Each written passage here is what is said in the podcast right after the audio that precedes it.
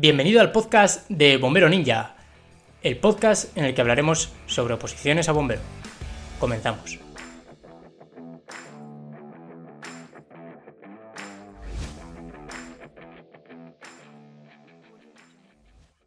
Hola, bienvenidos a Bombero Ninja, soy Iván Gómez, graduado en Ciencia de la Actividad Física y Deporte, y hoy os vengo a hablar de cómo empezar a correr. Parece una tontería, ¿no? Pero muchas personas que se enfrentan a una oposición a lo mejor no han hecho deporte nunca o no han corrido nunca. Entonces, hoy os voy a explicar una manera sencilla y una manera un poquito más complicada de cómo empezar a correr, ¿vale? Tranquilos que la parte complicada es si vas a usar pulsómetro. De todas maneras, ahora los pulsómetros te automáticamente te, todos los valores que os voy a decir hoy o todo lo que os voy a decir hoy te lo van a calcular ellos, ¿vale? Pero bueno, de manera muy básica, quiero que por lo menos sepáis de dónde viene cada cosa, el porqué de cada cosa. ¿Bien? Entonces, bueno, ¿cómo empiezo a correr? ¿Vale? ¿Qué es lo que me pregunto? Joder, si es que no aguanto ni 10 minutos corriendo. Es que no aguanto. Es que a los 5 ya estoy. Que estoy hiperventilando. Bien. Pues lo que hay que hacer es muy sencillo. Empieza andando. Empieza andando. Esto es tan sencillo como ir poco a poco empezando a darle un poquito más de intensidad al cuerpo. Ten en cuenta que si tú empiezas a correr y nunca has corrido, lo más probable es que, por un lado, le cojas asco a correr. Por otro lado, el índice de lesión aumentará, porque tu técnica de carrera no será correcta. Y por otro lado, te frustrarás porque no serás capaz de aguantar el objetivo que te hayas puesto. 5 minutos, 10 minutos, etc. Bien, entonces, ¿cómo empiezo a correr? Pues haciendo el caco, ¿vale? El caco se llama, es un método, ¿vale? Que la gente normalmente pues lo conoce así, que es caminar, correr. Caco, caminar, correr. Es simplemente alternar tiempo de carrera con tiempo andando. ¿Cómo podemos empezar? Muy sencillo. Podemos empezar corriendo un minuto y andando dos. Siempre que empecemos algo, tiene que haber mucho más descanso que el trabajo que le estoy dando. Bien, para poco a poco adaptarnos. Correría un minuto, descansaría dos, descanso activo, voy andando, tiqui tiqui tiqui, tiqui. corro otro minuto, vuelvo a andar. Corro otro minuto, vuelvo a andar. Así hasta completar aproximadamente 15 minutos, 20 minutos, 30 minutos, ¿vale? Dependiendo mucho de cómo vayáis viendo. Es importante que eh, al empezar a correr seamos capaces de mantener unos ritmos. Os explico. Eh, a la hora de entrenar, normalmente se entrena por ritmos, por zonas de entrenamiento, que ahora os explicaré. Pero cuando yo estoy empezando a entrenar no tengo ni idea de qué es eso. O empezando a correr, no sé qué es eso, no lo sé. ¿Vale? Pues una manera muy sencilla de saber si vas bien corriendo o si te has pasado es eh, estar pendiente de tu respiración. ¿Vale? Porque muchas veces el problema no viene de que no seas capaz de aguantar, sino que estás respirando mal. Entonces, lo que hay que hacer es intentar llevar un ritmo en el que tú pudieses mantener una conversación con alguien. ¿Vale? No una conversación de ¿qué pasa, tío? estamos aquí tal. No. Una conversación que eh, te cueste un pelín, pero muy poquito, hablar. ¿Por qué? Porque eso quiere decir que eh, vas a poder respirar bien. Todavía no han empezado tus mecanismos de respiración a pedirte mucho oxígeno. Y lo que va a suceder es que vas a trabajar en un rango de pulsaciones en los que poco a poco vas a ir mejorando. A medida que avanzan las semanas, lo que se podría hacer es aumentar un poco el tiempo corriendo y disminuir el tiempo de descanso. Imaginaros, como os he dicho antes, que hemos empezado corriendo un minuto y andando dos. Pues pasado un par de semanas, lo que se puede hacer es correr un minuto y medio y descansar dos, dos y medio. Bien, a lo largo de las dos semanas o de cada dos semanas lo que podemos hacer es aumentar un poquito más el tiempo de eh, carrera. Hemos empezado por un minuto, un minuto y medio, dos, dos y medio, tres, ¿vale? Dependiendo de cómo os veáis. Por otro lado, el tiempo de descanso, pues podéis mantenerlo, es decir, imaginaos que corro un minuto y medio, pues puedo descansar otro minuto y medio, o puedo aumentar el, descanso a dos minutos. ¿Vale? Entonces tengo más tiempo de recuperación, todavía me estoy adaptando. A medida que vayáis mejorando, lo que podéis hacer es aumentar, o sea, disminuir el tiempo de descanso. En este caso, imaginaos que he aumentado ya a correr eh, tres minutos.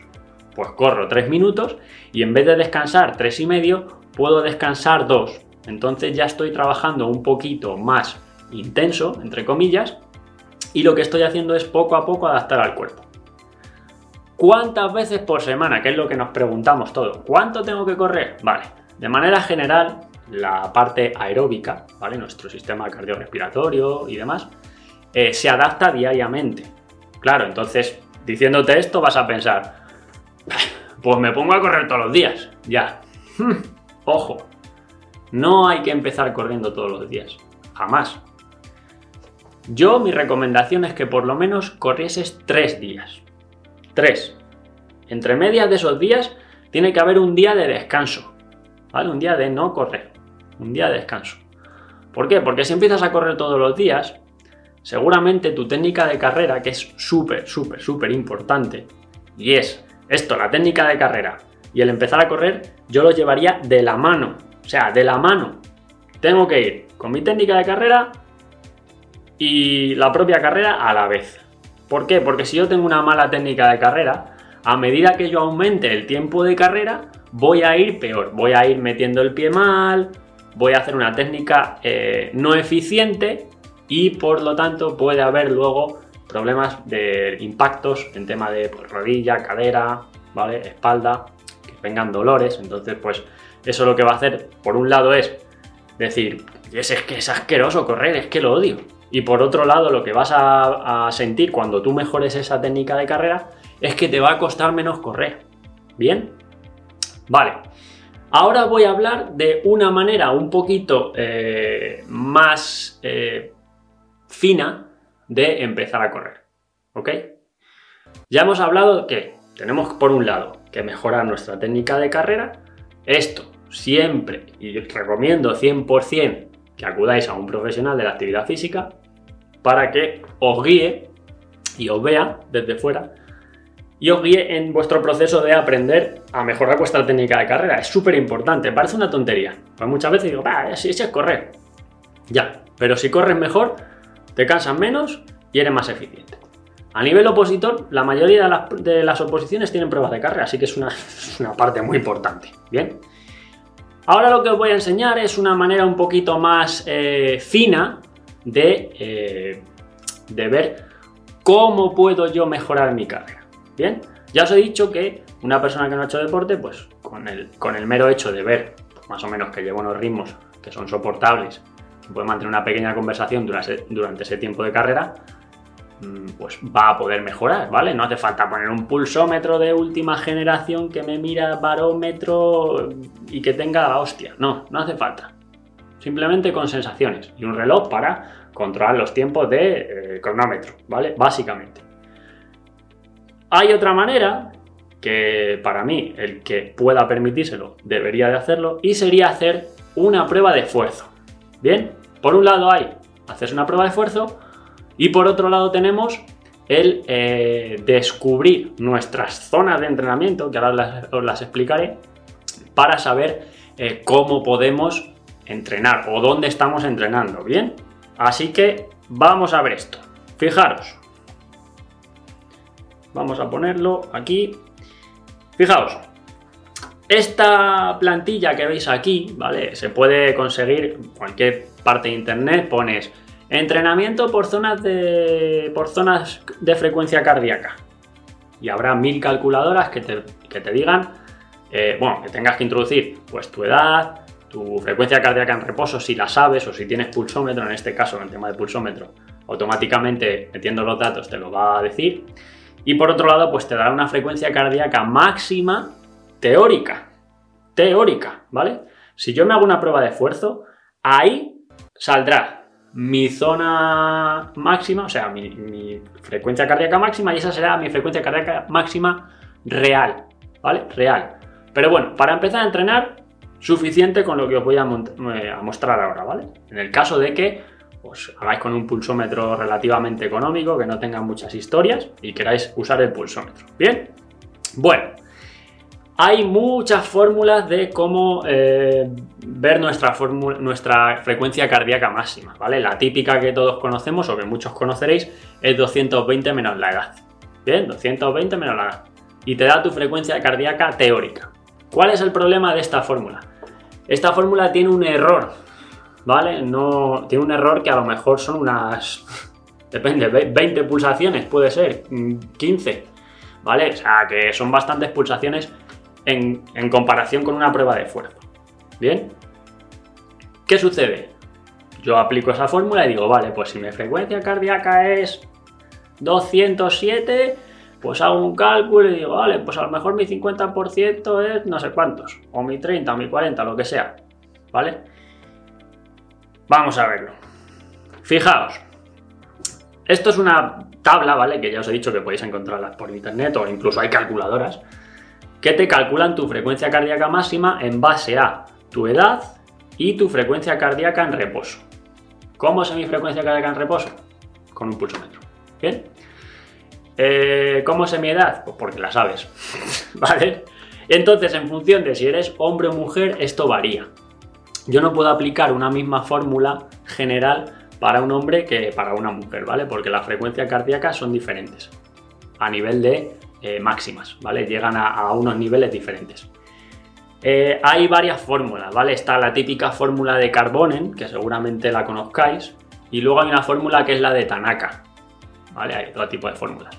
Entonces, ambas tienen errores, ¿vale? Pero la que más se acerca es la de Carbonen. La fórmula de Tanaka es básicamente que tú coges, eh, por un lado tienes 209 menos 0,7 por la edad, que, por la edad, uy, por la edad, por las pulsaciones en reposo y te da los resultados si eres hombre. Si eres mujer es 214 eh, menos 0,8 eh, por pulsaciones en reposo y te da la cardíaca máxima tuya. Pero ya sabemos que tiene error. Entonces, ahora, con otra fórmula que hay que se llama Carbonen, aplicamos esa fórmula que consta de pues, la frecuencia cardíaca en reposo por la intensidad de entrenamiento, bla, bla, bla, bla, bla, y te da una frecuencia cardíaca, X, la que sea. Bien, esto ya sabéis que las calculadoras os lo hacen automáticamente. Ojo, estas fórmulas son, eh, tienen que usarse a la vez. Yo no puedo coger la fórmula que os he dicho de 220 menos la edad y digo, vale, ahora meto el 50% que es al que quiero ir de mi frecuencia cardíaca y me sale unas pulsaciones. Olvidaros que eso no va a ser exacto. ¿Bien? Ok, pues vamos. A partir de aquí, ¿vale? Lo que se puede em, em, descubrir es que hay varias zonas de entrenamiento. Hay una zona 1, una zona 2, una zona 3, una 4 y una 5. Luego también hay gente que la divide en más. ¿Ok? Pero lo que aquí nos interesa es ver que dependiendo de la zona en la que vayamos, ya os digo que todas estas, todos estos, eh, este abanico de pulsaciones se, se, vamos, se juntan unas con otras. No es que vaya, no, es que voy a 55 pulsaciones y como vaya a 54 ya paso a otra zona. No, ¿vale? Que son dos pulsaciones. Es un abanico, ¿vale? Entonces se solapan unas con otras. Esto depende mucho de la persona. Si yo me hago una prueba de esfuerzo, seguramente cuando yo compare mi prueba de esfuerzo con el profesional que me va a decir, pues mira, esta es tu prueba de esfuerzo, estos son tus umbrales, ya os lo explicaré ahora, estos son tus umbrales y esto es lo que hay. Os daréis cuenta de que no es igual que calcularlo con numeritos, como os estoy diciendo. Bien, entonces, esto va a dar una zona de entrenamiento, que sería la zona 1 sería como cuando vamos andando, ¿vale? Andando de paseo, pi, pi, tranquilamente, que nos suben en torno a 100 pulsaciones, 100, 120, 120 y pico, ¿vale? 100 por ahí. Eso sería nuestra zona 1. Que en esa zona 1, pues tú puedes hablar tranquilamente. Cuando vas andando, puedes hablar, ¿no? No vas, no vas fatigado. Bien. Vamos a ver la zona 2. Esto, teóricamente, sería nuestro umbral aeróbico, ¿vale? Si nosotros trabajamos en ese umbral, lo que vamos a poder lograr es correr durante, bueno, correr, en este caso sería andar rápido, trotar, durante mucho tiempo, ¿vale? Nosotros somos animales aeróbicos. Entonces, desde nuestros antepasados nosotros éramos nómadas, entonces podíamos movernos durante muchos kilómetros andando. ¿Bien? Pues esto sería una zona un puntito por arriba que lo que provoca es pues que las adaptaciones, tú a medida que vas entrenando en esa zona, pues te adaptas a ir cada vez durante más tiempo sin cansarte. ¿Bien? Y luego tendríamos otra zona que sería la zona 3. Esa zona 3, perdón, que he puesto un 2. Esa zona 3 sería una zona, vamos a decir, media. ¿Vale? En la que ya, pues como hablábamos al principio, tú podrías correr y mantener una pequeña conversación, pero tampoco estás hablando como yo estoy hablando ahora mismo. Y dirías, Ay, ¿qué tal? Bien. Bueno, pues aquí estamos, jodidos corriendo, ¿vale? Eso sería una zona 3 aproximadamente. ¿Qué sucede? Pues que ahí vas a ver, va a haber una mejora en esa zona, en la que tú cada vez, que es lo que el objetivo que tenemos al empezar a correr, cada vez pueda correr un poquito más, un poquito más, un poquito más. ¿Bien? Y luego, si tú te pasas de esa zona, que sería la siguiente, sería la zona 4. Esa zona 4 eh, lo que va a provocar es que ya ya te cueste hablar, ya vayas corriendo, vayas. Déjame. ¿Vale? Esa zona eh, ya estás aumentando la velocidad de carrera, pero el tiempo de carrera que vas a poder aguantar es menor. ¿Bien?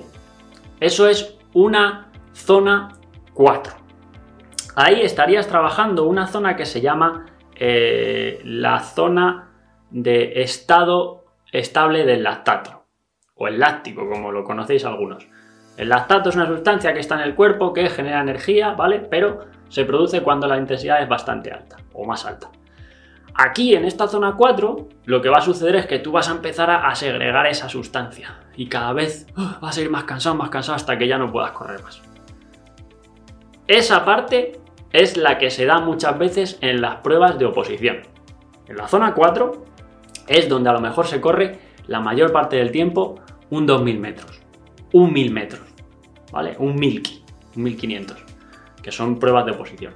Ahí, en esa zona, es donde la mayor parte de la prueba se desarrolla. A medida que subamos la distancia de carrera, pues esa zona no va a aparecer tanto, sino aparecerá más en los metros finales, en los últimos, pues en la última vuelta, a lo mejor cuando ya tus niveles de frecuencia cardiorrespiratoria, tanto cardíaca como respiratoria, sean más altos porque ya vas acumulando fatiga, ¿bien? Y luego hay una zona que es la última zona, que es la zona 5, que es cuando ya no puedes ni hablar. Sea, ahí vas, que pierdo el autobús y empiezas a correr. ¿Bien? Esa es la zona 5. Y la zona 5 solo se da cuando el ejercicio es súper intenso. Cuando son sprints, por ejemplo, cuando es un levantamiento de pesas. Si veis los levantamientos olímpicos con muchos kilos, eso es un esfuerzo anaeróbico. Ahí lo que se produce es que ya no tienes más oxígeno, no te da tiempo a generar energía, y en este caso trabajar sin oxígeno, y lo que produce es que tú dures muy poquito tiempo trabajando en esa zona, muy poquito tiempo, ¿ok? Así que, si yo quiero trabajar bien o empezar a correr, lo ideal es por un lado, si voy a usar eh, un reloj normal, simplemente crono, variar, ir variando el tiempo que voy corriendo de menos a más y el tiempo de descanso para ir adaptando poco a poco al cuerpo. Y por otro lado, si voy a usar pulsómetro, moverme en torno a la zona 3. Zona 2, zona 3, ¿vale? ¿Por qué? Porque eso lo que va a provocar es que cada vez aguantes más. Ya os digo, se puede hacer de ambas maneras. O trabajando sin pulsómetro por sensaciones, o trabajando con pulsómetro si quieres ir un poquito más fino. ¿Cuál es mi recomendación? Mi recomendación es que si tenéis pulsómetro y también, obviamente, vuestras sensaciones, lo juntéis. Ni una cosa ni la otra. Oye, que no tengo pulsómetro, pues por sensaciones. Oye, que me ha regalado un pulsómetro, tengo un pulsómetro, pues úsalo. ¿Vale? Pero si, si sois capaces de usar un pulsómetro por, ambas, por ambos lados, tanto por sensaciones como por pulsómetro. Ojo, Tampoco hay que volvérselo con decir, ay, que voy a 130 y paco, que tengo que subir más. No, las sensaciones también son importantes porque habrá días en los que puedas entrenar un poquito más intenso y otros días en los que por X motivos, a nivel mental, a nivel físico, estés más de bajona. Entonces ahí seguramente no puedas entrenar igual que otros días. Pero ya os digo, técnica de carrera y poco a poco aumentando eh, el tiempo de carrera. Esto tiene que ir de la mano. Y sobre todo, bajo la supervisión de un profesional. ¿Bien? Así que nada, chicos. Espero que os haya servido. Y bueno, ya sabéis que nos podéis dejar cualquier duda por los comentarios. Y nos vemos en el siguiente. ¡Hasta luego!